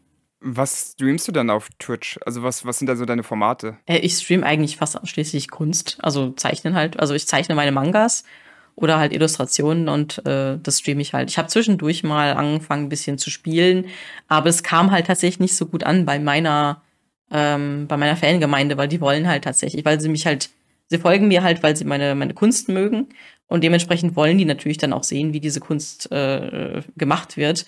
Ähm, und wenn ich halt anfange, dann irgendwie äh, Genshin zu spielen oder, oder Systeria oder irgendwie sowas, dann, dann sind die alle ganz schnell weg. Okay. Bist du denn ein, die nicht so. Bist du denn ein Novum in diesem Feld? Also Kunst-VTuber? Oder gibt es noch nee, weitere? Nicht wenn ihr, wenn ihr mal auf Twitch geht und, und halt den, es gibt ja diesen schon allein, es gibt ja kein Game, sondern es gibt halt Art als, als Unterkategorie. Wenn ihr da reingeht, da habt ihr super viele VTuber, die, die auch Kunst machen. Die meisten haben dann auch eben ihre, ihre Avatare selbst entweder gezeichnet oder mhm. irgendwie zumindest designt und dann von jemand anderem in 3D bauen lassen oder so. Ja, habe ich auch schon also, gesehen. Ja. Mhm. So, jetzt haben wir hier nochmal eine, eine richtig lange Frage. Justin, willst du dir die Ehre geben oder soll ich? Ach so, nee, also die kann ich auch einfach übernehmen, aber ich muss sie ja nicht so, äh, so, so stellen, wie wir die notiert haben.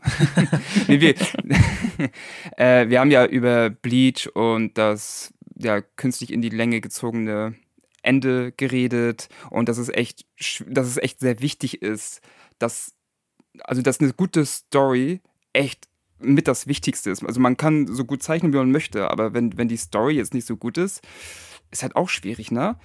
Könntest du uns einfach mal in, in, in, deine, in, dein, in deinen Kopf lassen? Wie sieht es eigentlich aus, wenn du jetzt an so ein Projekt rangehst? Du willst für, sag ich mal, für dich selbst oder für Webtoon etc. Ähm, du hast eine Geschichte im Kopf und willst sie halt publizieren. Was ist so der Step in deinem Kopf? Was sind so die ersten Sachen? Wie kommst du rein? Wie überlegst du dir die Story, die Welt, die Charaktere?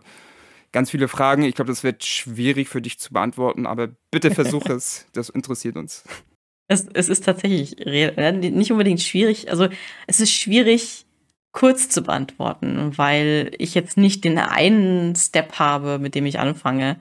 Ähm, um mal ein Beispiel zu nennen. Ähm, als ich damals Kai erfunden habe oder auch als ich Tempest Curse erfunden habe, ähm, das sind beides so Sachen gewesen, da habe ich im Zug gesessen, Musik gehört und mein Hirn ausgeschaltet und dann kamen halt Szenen von selbst zu dieser Musik und dann habe ich halt angefangen, um diese Szenen eine Geschichte rumzubauen, ähm, bis sie halt irgendwie dann halbwegs äh, verständlich gewesen ist.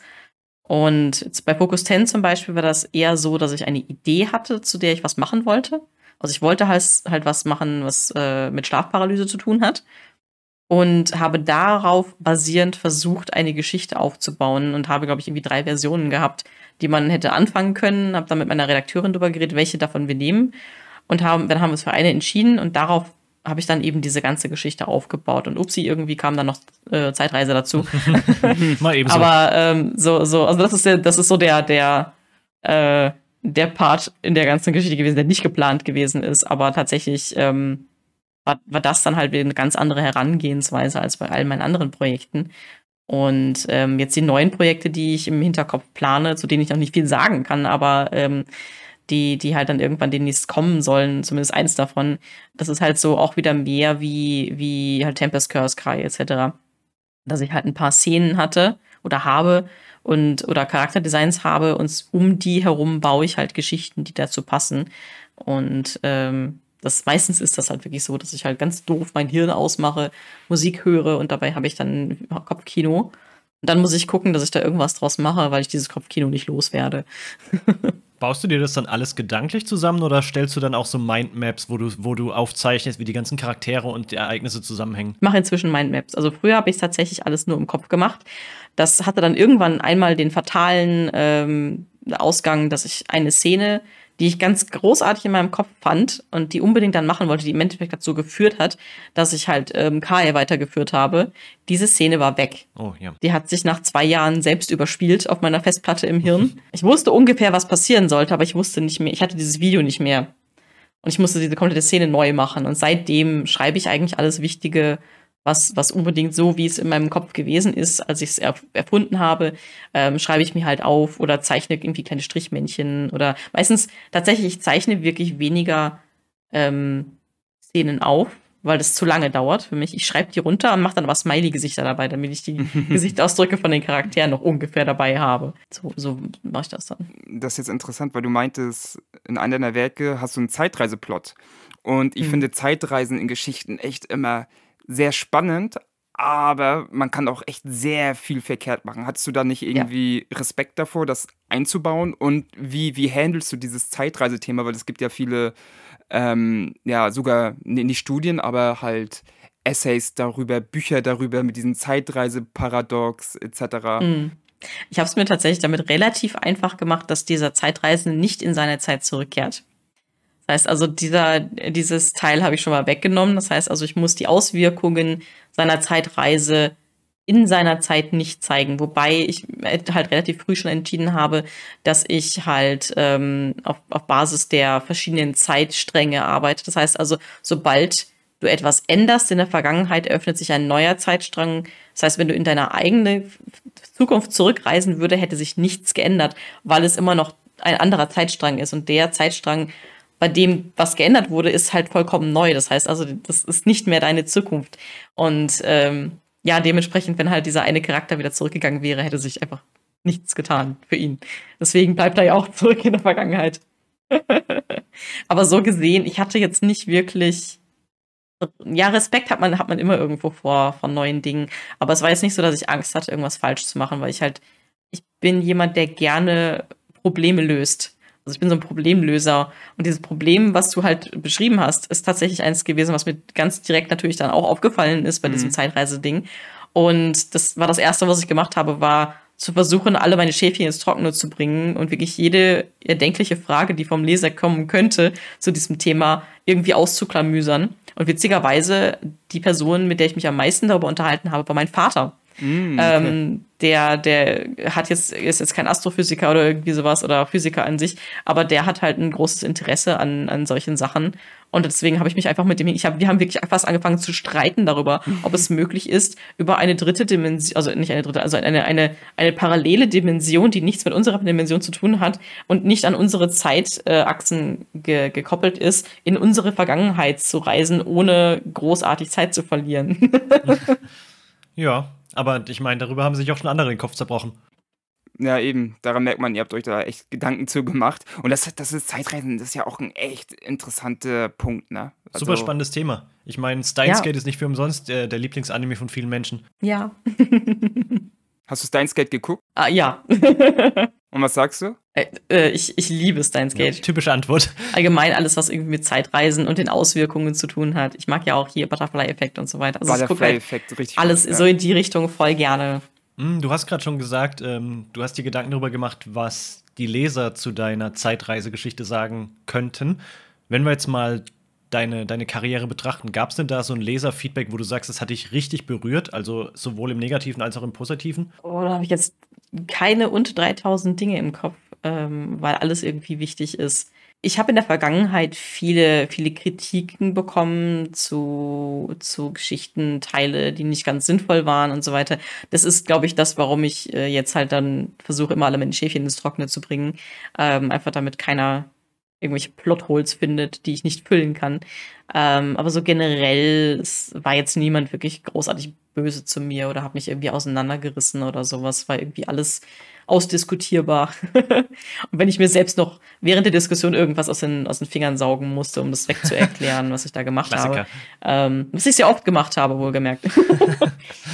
und dann immer behauptet, ja, das habe ich von vornherein so geplant. Nee, ähm, im Positiven habe ich halt auch, keine Ahnung, viele, viele Dinge gehabt. Wenn's, allein schon, wenn es Leute sind, die sagen, ja, eigentlich mag ich ja keinen Boys Love, aber dein Boys Love finde ich cool, das lese ich auch. Das reicht mir schon aus, um mich glücklich zu machen. Ähm, ja, keine Ahnung, ist äh, das, was ich jetzt, was das, was mir jetzt gerade so nach oben geschwemmt wird, ähm, ist eine Sache, ähm, die, die, die auch relativ aktuell ist noch. Ich hatte halt, wie gesagt, mein aller, allererster Comic, den ich 2001 angefangen habe, Kai. Ähm, der wird ja immer noch weitergeführt. Also ich bin immer noch, ich arbeite gerade am Spin-off und so weiter. Und der Hauptcharakter von diesem, von diesem Comic, der war halt mal ein Mädchen. Kann er sich selbst nicht dran erinnern wurde halt an ihm Roma experimentiert mit irgendwelchen Alien-Genen und jetzt ist er halt ein Mann. Interessant. da wurde auch gar nicht so großartig viel drüber geredet in der Geschichte, aber es ist halt so und die meisten Leser wissen das auch. Und im Zuge der, der, der Pride-Month-Sachen, die jedes Jahr immer wieder aufkommen, habe ich halt alle, also habe ich versucht immer wieder, ich habe immer wenig Zeit dafür, aber ich versuche halt immer meine Charaktere alle mal zu zeigen, mit ihren Flaggen irgendwie. Und dann habe ich mich halt gerade zum, weil, weil Kai halt eben diese, diese super verworrene Vorgeschichte hat, habe ich mich halt mit einem guten Freund auseinander zusammengesetzt, der halt äh, trans ist und meint, habe ihn das so, meint halt so, sag mal, ist Kai eigentlich trans? Ich meine, er war ja mal eine Frau, mhm. biologisch, und jetzt mhm. ist er ein Mann. Aber zählt das? Weil er ist ja jetzt ein halbes Alien. Und dann hat er halt mal, erklär halt mal, wie dann, wie eigentlich das, die, die Innen, also die Innenwelt von Kai, Kai aussieht. Wie, wie sieht, wie steht der dazu eigentlich? Und dann habe ich ihm das halt so erklärt. Und er meinte so, ja, ja, Kai ist trans. Und ich so, ja, cool, dann mache ich das. Und dann habe ich ihm halt Transflagge gegeben. Und dann habe ich daraufhin halt einen Kommentar bekommen, von jemandem, der halt trans ist, der meinte, dass er eigentlich, als er das Bild gesehen hat, hat er erstmal angefangen zu heulen, mhm. ähm, weil ihm das so wichtig war, dass Kai halt einfach, er wird nicht irgendwie speziell als, als das ist ein Transmann, das war mal eine Frau, bla bla dargestellt, sondern das ist halt ein Mann, Punkt, fertig. Und halt eben durch dieses Bild erst rauskam, ach ja, übrigens, der ist trans, aber es, es spielt jetzt keine große Rolle, er ist trotzdem ein Mann. Das hat ihm halt, das hat ihn halt unheimlich berührt und das hat mich dann wiederum berührt, dass, dass es halt was für Auswirkungen ich habe, was, was das angeht. Das ist mir, mir nicht immer alles so bewusst, weil ich denke immer so, ja, ich mache halt lustige Comics, äh, äh, die spannend sind. Ich will, ich will Leute unterhalten. Ich habe da keinen, keinen Anspruch an mich selber, irgendwie die Welt zu verändern oder so. Und trotzdem habe ich es halt irgendwie geschafft, zumindest für diesen einen Moment, äh, die Welt von jemandem zu bewegen. Und du hast es geschafft, diese, diese emotionale, diese Gefühle gerade auf mich zu übertragen. Finde ich sehr, sehr schön. Justin, da haben wir auch, glaube ich, schon unser Twitter-Quote gefunden, dieses Mal. Nee, Audiogramm. Ja, unser. Audiogramm, richtig, Audiogramm. richtig cool. Ja. Nee, finde nee, ich das ist echt toll. Das, ja, also und daran sieht man wieder, Repräsentation ist wichtig. Ja. Also im in, Entertainment ist das so wichtig. Ich kann mich noch daran erinnern, ähm, Scrubs kennt ihr, ne? Mhm. Mhm. Und da habe ich, glaube ich, auch zum ersten Mal richtig wahrgenommen, einen schwarzen Charakter als Arzt. Ja. Mhm. Turk, der ja. Chirurg. Das ist so, das, das, das, das, das war wirklich für mich das erste Mal, dass ich das gesehen habe. Wenn man sich die anderen, so Emergency Room, ich glaube, da waren nur Weiße oder, oder habe ich das früher geguckt? Keine Ahnung. Aber auf jeden Fall ist es bei mir im Kopf wirklich, okay, schwarze Menschen können auch Ärzte sein. Siehe mhm. Turk von Scrubs. Sorry, aber auch da wieder ist, ist, ist das, ist ein gutes Beispiel, weil auch da wieder, es wird nicht hervorgehoben. Also es ist jetzt nicht so, ach, guck mal, der Turk, der ist, ne, mhm. der ist mhm. schwarz, aber trotzdem ist er Arzt. Ja. Also es ist so, das ist halt einfach so. Und das finde ich, weißt du, du sagst Repräsentation, aber es gibt halt leider auch viel Repräsentation der Repräsentation willen. Eben. Und dann wird es halt immer so aufs Podest gestellt und das ist eigentlich der gegenteilige Effekt, finde ich jetzt persönlich. Ich, ich weiß, ich habe da eine sehr, äh, sehr heiße Meinung zu teilweise. Ähm, ich finde halt immer, man sollte das einbauen, ohne dass es hervorgehoben wird. Und dann ist es dann ist es irgendwie wirkliche Repräsentation. Man sagt ja nicht umsonst auch äh, Token Black Guy, ne? Ja, genau. Also, dass das. man immer irgendwie, das, das, ist, das, das spielt in der Highschool, der ganze Freundeskreis ist weiß und dann ist da ein Schwarzer oder eine Schwarze oder eine POC, wie auch immer. Und dann der Handlungsstrang mit der Person hat dann auch was damit zu tun, mit, den, mhm. mit, der, mit der Hautfarbe oder mit Rassismus, aber trotzdem, dann ist der Handlungsstrang zu Ende und dann sind die wieder nur in der zweiten Riege oder dritten Riege. Ja. Das ist halt mhm. halt voll oft so, definitiv. Aber jetzt zum Glück ändert sich das, ja. wirklich zum Glück. Ja, ist langsam, aber, aber langsam sicher. Baby Steps, aber halt auch beim Pride Month ja. merkt man eben, dass es für viele einfach nur ein Marketing-Tool ist. Leider. Voll. Mhm. Wirklich ja. schlimm. Also wirklich schlimm, was ich auch alles.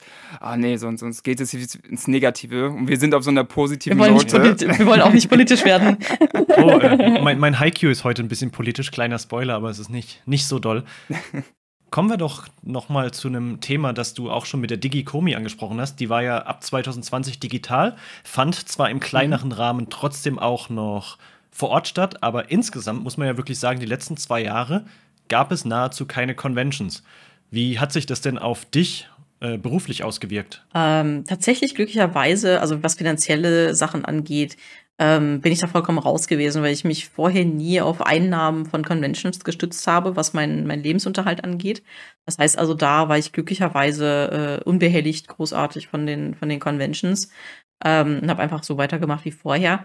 Ganz am Anfang, als halt, also mal abgesehen von diesen 30 Minuten auf dem Schlafzimmerboden hocken, stumpf vor sich hinstarren und nicht mehr wissen, was, was mit der Welt los ist, als die LBM abgesagt wurde. Mhm. Als man das dann durch hatte und man nicht mehr so schockiert gewesen ist, war ich erstmal so, oh, cool, dann muss ich ja nirgendwo mehr hin. also ich bin halt so im, im tiefsten Inneren bin ich halt total introvertiert und freue mich immer, wenn ich nicht das Haus verlassen muss.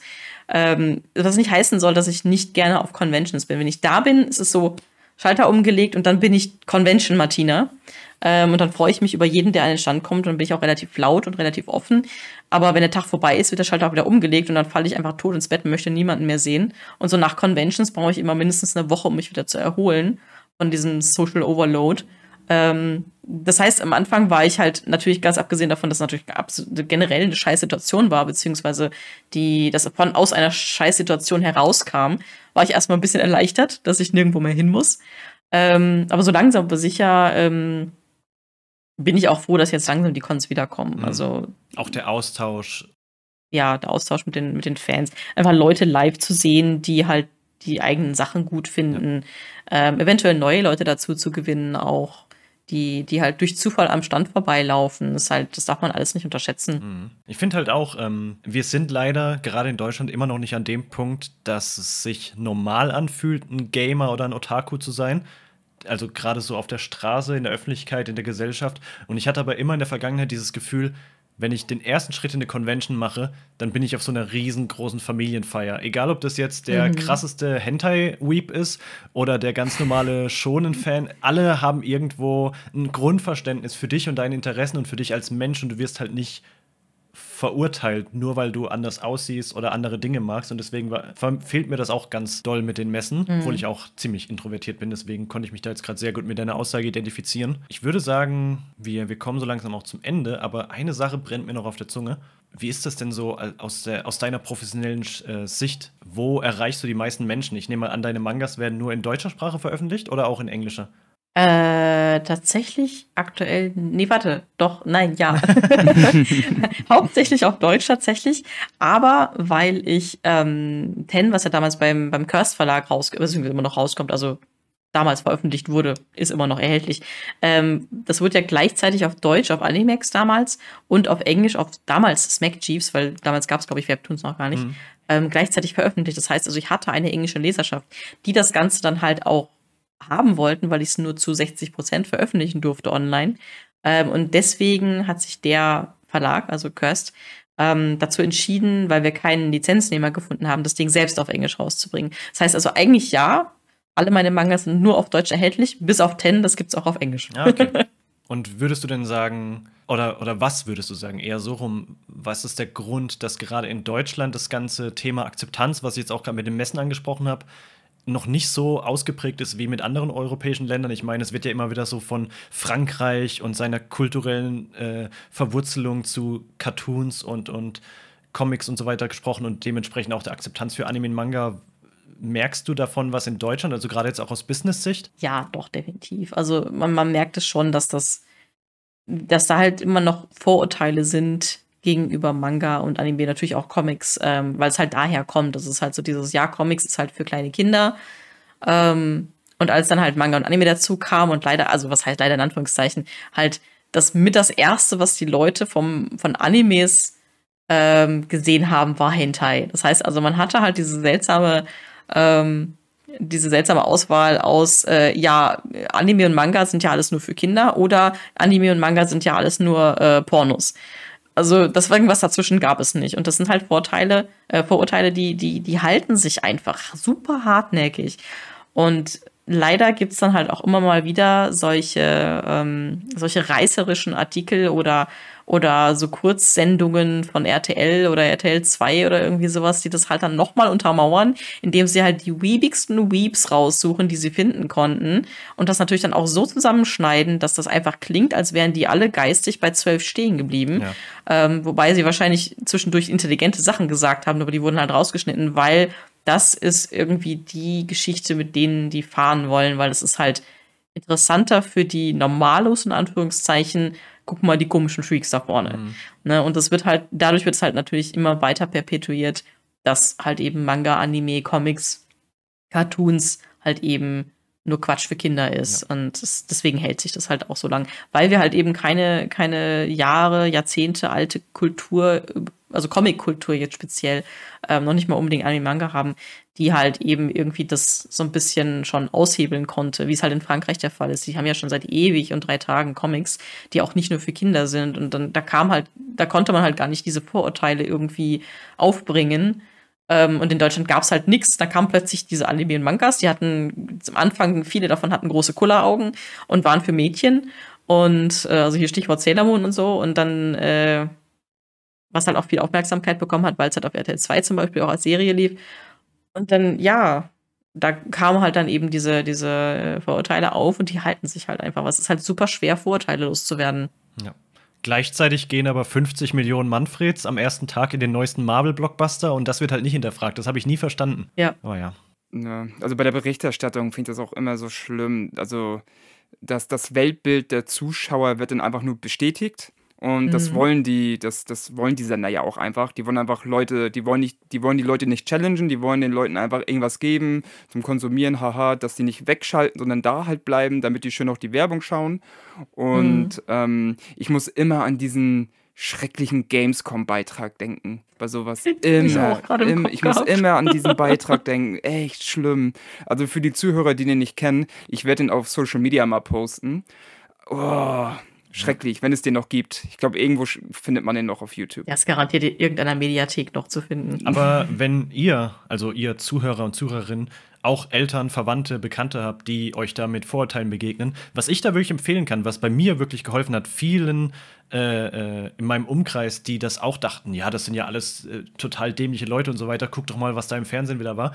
Ähm, Jan Böhmermann hatte mal bei Schwiegertochter gesucht einen Kandidaten eingeschmuggelt und hat die ganze Zeit gefilmt, wie die Redaktion dem praktisch lauter Crap und lauter Weep-Zeug in die Wohnung gestellt hat, wie sie äh, wollten, dass, die vor der, dass der Vater vor der Kamera Bier trinkt und dass da, dass da möglichst peinliche Sachen gesagt werden und dass das alles so geschnitten wird, damit es in eine bestimmte Blickweise passt, die, an der auch nicht gerüttelt werden darf. Also gerade ältere Leute, die ihre Bildung aus der Bild holen, denen kann man das dann ruhig mal zeigen, um, um so ein bisschen den Blickwinkel zu öffnen und zu zeigen, nee, so sind wir halt nicht, so sind Anime-Manga-Fans, Gamer nicht.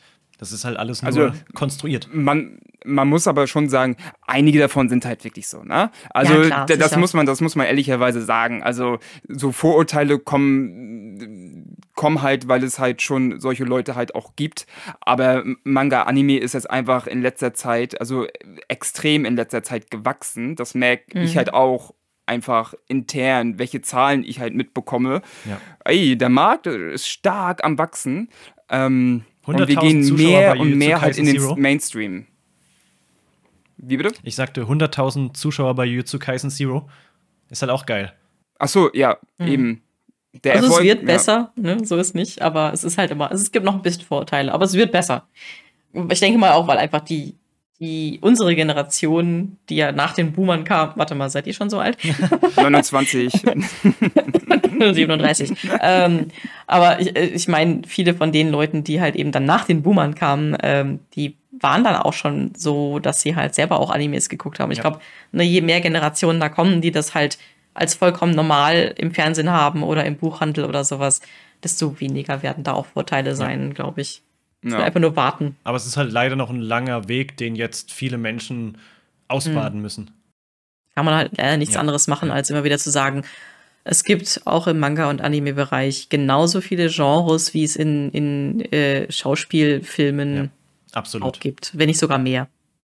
Ja, es gibt Mainstream-Stuff. Fast schon das perfekte Schlusswort, aber ein bisschen was kommt noch, ne, Justin? oh, oh. Ja, also erstens, um nochmal was Positives zu hören, ähm, Martina, erzähl uns doch mal, ähm, auf welche Projekte von dir dürfen sich unsere Zuhörer in den nächsten, in den nächsten Wochen, Monaten, vielleicht Jahre freuen? Was hast du so auf dem Plan? Oh, äh, äh, ja, also aktuell, ich hatte ja, glaube ich, vorhin kurz mal angemerkt, ich arbeite immer noch an, an einem Spin-off zu, ähm, zu meiner allerersten Serie. Also das läuft halt ja immer noch weiter.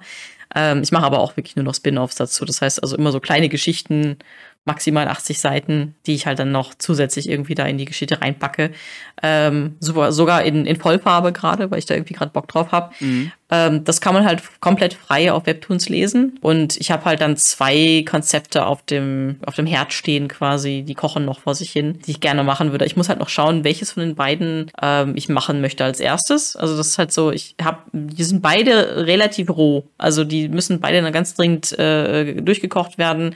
Und da werden einige von meinen Freunden drüber schauen und damit mit drüber reden, weil ich, es ist halt, es ist immer besser, wenn man mindestens eine weitere Person hat, die da mal drüber liest. Und äh, ich habe einen ganz netten Server mit, mit befreundeten Manga-Zeichnern, auf dem wir solche Sachen reinschmeißen und dann Ping-Pong spielen können. Meistens dann auch im Voice-Chat. Also das ist dann wirklich so ein, okay, wir treffen uns um acht im Voice-Chat und dann äh, wird Ping-Pong gespielt. Und dann kommen am Ende ziemlich geile Sachen dabei rum. Und ich hatte bisher noch nicht die Möglichkeit, das richtig mal kohärent runterzuschreiben für die anderen.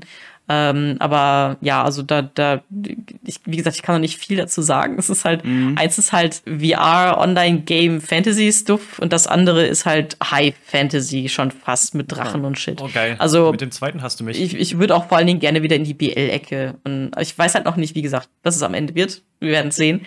Aber das ist so das, wo es hingeht. Und wie lange brauchst du so, wenn du jetzt, du meintest was von 80 Seiten, wie lange brauchst du dafür, um die 80 Seiten zu zeichnen?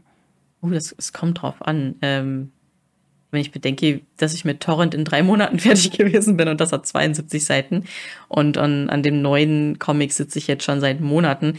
Ist halt ein kreativer Prozess. Ja, ich wäre normalerweise schneller, aber ich habe mir halt, nachdem ich jetzt mit der mit, mit dieser zehnbändigen Serie bei Cast fertig war, war ich erstmal so nicht ausgebrannt wirklich, kann man nicht unbedingt sagen, aber es war halt so ein, okay, ich habe mich jetzt jahrelang habe ich mir eigentlich nicht erlaubt, irgendwie großartig mal Pause zu machen oder langsamer zu arbeiten. Jetzt mache ich halt so langsam, wie es kann, ohne finanziellen Ruin zu, zu, zu gehen, mhm. äh, bis ich meine Akkus wieder aufgeladen habe. Deswegen brauche ich halt echt super lange aktuell. Ich mache jetzt so vier bis sechs Seiten im Monat, okay. wenn es hochkommt. Ähm, ja, also das dauert eine Weile dann, bis ich die, die 80 Seiten. Ich versuche bis Ende des Jahres fertig zu sein mit dem Spin-off. Und dann versuche ich auch wieder ein bisschen mehr Fahrt aufzunehmen. Aber der Akku ist noch nicht wieder ganz voll. Ja, aber ist ja Alles wichtig. Klar. Ich meine, gehört dazu. Eben. Man kann sich Kreativität nicht aus dem Ärmel schütteln. Mhm. Man muss halt auch tierisch aufpassen, dass man sich halt nicht ausbrennt selber. Gerade als Kreativer, der Spaß an seiner Arbeit hat, äh, muss man echt aufpassen, dass man nicht durch den Spaß, den man hat, aber zu viel arbeitet und dann halt das Leben nicht mehr lebt, also auch nicht mehr rausgeht, nicht mehr ordentlich schläft und solche Sachen. Ja. Da muss man halt super, super aufpassen. Und äh, deswegen ist jetzt für mich die Zeit gekommen, so das Work-Life-Balance wieder in Ordnung zu bringen. Ja, aber perfekt. Da hat unser Podcast ja genau den richtigen Zeitpunkt erwischt, weil das sind ja die Infos und die Einblicke in einen Menschen, die du sonst nicht so klar irgendwo kommuniziert bekommst. Mhm. Eben. Und ich würde sagen, wir bleiben auch positiv mit meinem Haiku heute, denn das steht unter dem Motto äh, Make Love Not War. Jetzt kommt erstmal unser, unser tolles Jingle hier. Das hört Martina jetzt zwar noch nicht, das schneide ich erst danach rein, aber stellt es euch einfach schon mal vor. Haiku no Toki. Und mein Haiku lautet: Die Feder stärker als das Schwert, unendliche Welten aus Träumen erschaffen. Uh. nice, nice, nice. Also wir, wir haben, für, äh, Martina, vielleicht als Info für dich, wir, wir schämen uns für diese Cringe-Haikus immer auch so ein bisschen, aber wir sind auch ein bisschen stolz drauf. Das ist, wir leben so in beiden bisschen Welten. schämen. Ja, gehört dazu. Das, das, das, das, Wenn ihr nicht ein bisschen stolz wärt drauf, dann würdet ihr es ja nicht machen. Ja. nee, eben. Und wir kriegen ja auch positives Feedback, glaube ich. nee, okay, habe ich bisher noch nicht bekommen. Aber Doch, egal. Laber nicht. wir ziehen es durch, wir egal was durch. ihr sagt. Ob ihr sagt gut oder schlecht, egal. Wir ziehen uns für uns durch, weil ja. wir das so geil cringy finden. Aber auch ein bisschen cool, aber ein bisschen cringy auch. Ja, nee, Martina, echt super. Vielen, vielen Dank. Das ist echt schon, das ist wieder mal eine lange Folge geworden. Also auf jeden Fall eine längere Folge. Tat ich fand sie aber richtig gut schön. mit dir zu reden. Und die ging fix. Wirklich was für Infos du rausgehauen hast und die Art und Weise, wie du es auch erzählt hast, war echt mega interessant, spannend und sympathisch. Ähm, als hättest du Honig an den Lippen. Ich, ich, ich war da dran, ich, ich festgeklebt, wie sonst was. Das freut mich. Auch von meiner Seite aus vielen, vielen Dank. Hat wirklich Spaß gemacht. War auch mal was ganz Neues, ein ähm, Bereich, den wir bisher noch nicht im Podcast abgedeckt hatten. Und ähm, ja, was bleibt mir da noch übrig zu sagen, außer vielen Dank Martina, vielen Dank Justin, vielen Dank an die Zuhörer und Zuhörerinnen. Danke, danke. Das übliche, Social Media, bla bla, Updates, klicken, liken und bis zum nächsten Mal. Haut rein. Jo, tschüss. Tschüss.